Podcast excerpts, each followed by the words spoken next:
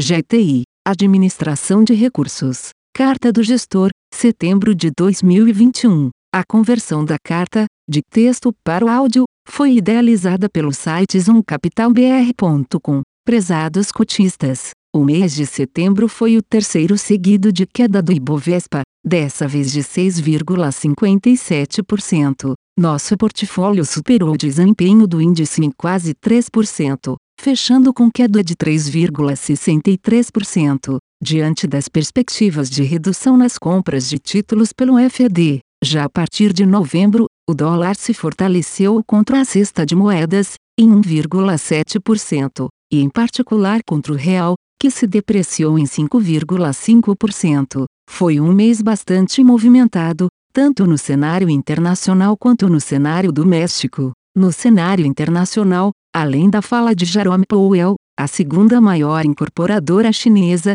a Evergrande, está enfrentando problemas de liquidez. Alguns chegaram a considerá-la tal como uma versão chinesa da Lehman Brothers, com potencial de provocar nos mercados um efeito em cascata, no caso de sua falência. Não temos essa visão catastrofista. Apesar de possuir uma dívida que supera os 300 dólares americanos BI, uma parte considerável é detida pelos mutuários e, diferentemente de um banco, não tem a mesma alavancagem. Também consideramos que faz mais sentido para as autoridades chinesas a busca por uma solução controlada, evitando uma crise de confiança sobre as demais incorporadoras. Há uma crise energética que atinge as principais economias do planeta. Nos últimos anos, o foco de diversas empresas foi na busca por fontes alternativas de energia. A retomada da atividade e a consequente alta na demanda por petróleo levou a uma alta de quase 15% no preço do barril. A OPEP tem sido relutante em aumentar a oferta,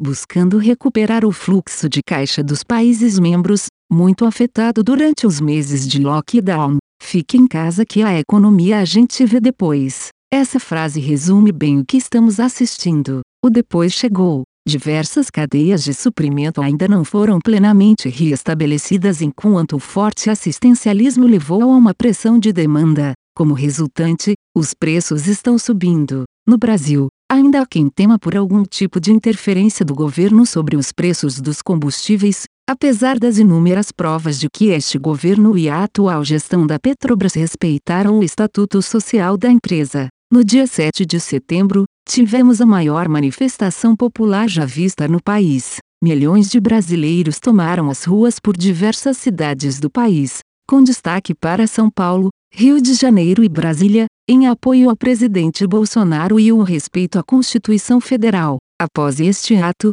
o presidente se reuniu com o ex-presidente, Michel Temer, e enviou uma carta à nação, que pode ser vista como um sinal de não beligerância entre os poderes. A temperatura, que vinha se elevando, baixou. Havia uma grande preocupação com riscos de ruptura institucional, de lado a lado, mas ao que tudo indica serão deixadas para o debate político. Na semana subsequente, seria a vez da oposição ao governo mostrar a sua força, mas faltou gente nas ruas. Como já havíamos mencionado, não há, no momento, uma terceira via. Poucos milhares de manifestantes se esforçaram para ocupar um quarteirão da Avenida Paulista, sem sucesso. O cupom elevou a taxa básica de juros em 1%, para 6,25% e já sinalizou um aumento equivalente no final de outubro. Todo o esforço do BC visa trazer as expectativas de inflação de 2022 para próximo da meta de 3,5% ou,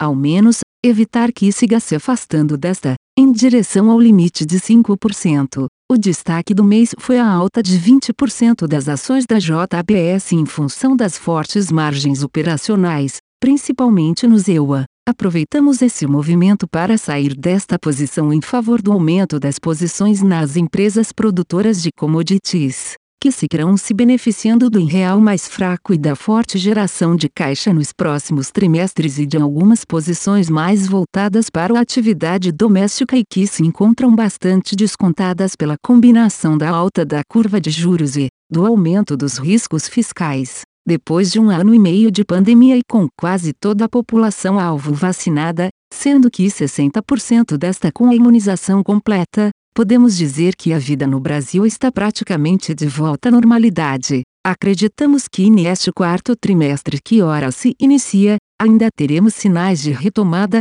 tanto no varejo quanto nos serviços, de forma que esperamos que as empresas de nosso portfólio sigam com resultados bastante satisfatórios. Alguns segmentos, como aqueles relacionados aos shopping centers, só agora no último trimestre do ano é que terão o funcionamento normalizado. No caso de educação, só a partir de 2022 é que saberemos a extensão exata da paralisação tão longa que enfrentaram entre 2020 e 2021. O lado positivo é que os ajustes na operação já foram realizados, assim como o provisionamento para as perdas ainda em curso. Os preços dos ativos brasileiros nos parecem bastante atrativos, pela combinação de diversos riscos potenciais simultaneamente, como se todos os males fossem se materializar. Isso faz sentido. Apesar do grande sucesso da vacinação, a pandemia tem sido tratada pela oposição como se fosse culpa do presidente da República, ainda que outras 33 nações tenham tido mais casos por milhão do que o Brasil,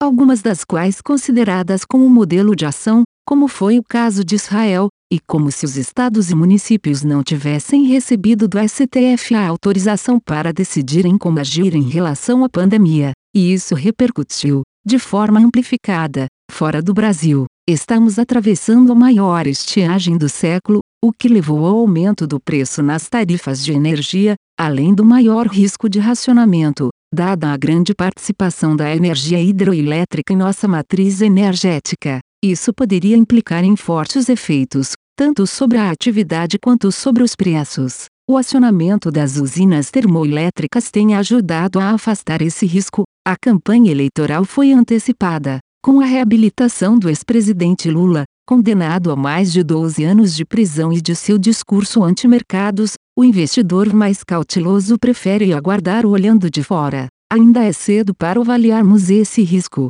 A apatia de Lula desde que saiu da prisão não pode ser ignorada, principalmente levando-se em conta seu passado de sindicalista militante. Por fim e não menos preocupante, a trajetória fiscal pode pressionar ainda mais a inflação, levando o BC a um ciclo mais forte e mais longo de aperto monetário, o que teria maior impacto sobre a atividade. Na prática, temos visto que a Fazenda segue sendo criteriosa com as despesas e com a arrecadação surpreendendo positivamente. A eventual prorrogação da política assistencialista para 2022, caso de fato ocorra, será combinada ou com reforma tributária ou com a PEC dos precatórios. Não acreditamos que o teto dos gastos será desrespeitado. Acreditamos que em mais dois ou três meses, teremos uma maior clareza quanto a estes riscos e a dinâmica da inflação tende a melhorar bastante, o que deve contribuir para o melhora da popularidade do presidente e redução dos riscos políticos.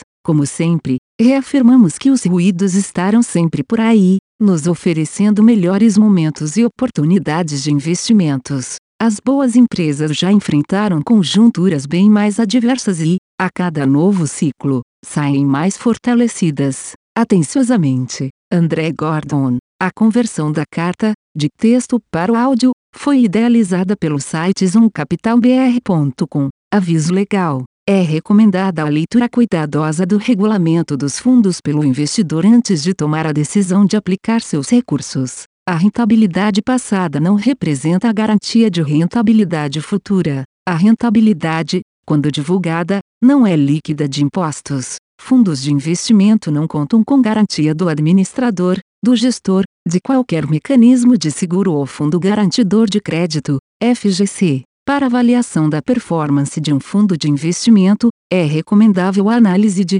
no mínimo, 12 meses. A gestora não se responsabiliza por quaisquer decisões tomadas tendo como base os dados deste documento. As informações aqui contidas têm caráter meramente informativo e não constituem qualquer tipo de aconselhamento de investimentos ou oferta para aquisição de valores mobiliários. Os investimentos em fundos de investimento e demais valores mobiliários apresentam riscos para o investidor.